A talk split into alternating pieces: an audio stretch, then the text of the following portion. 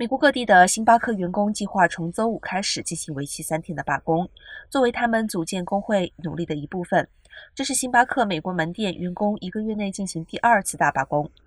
根据组织者星巴克工人联合会介绍，这次一百家门店的一千多名咖啡师计划罢工，预计将使一些门店完全关闭，另一些地方则部分受到影响。根据美国国家劳动关系委员会的数据，自从去年年底以来，工人联合会已经对星巴克提出了至少四百四十六项不公平劳动行为的指控，其中包括解雇劳工组织者并拒绝谈判。另一方面，星巴克对工会提出了四十七项指控，包括单方面录音并将谈判内容发布到网上。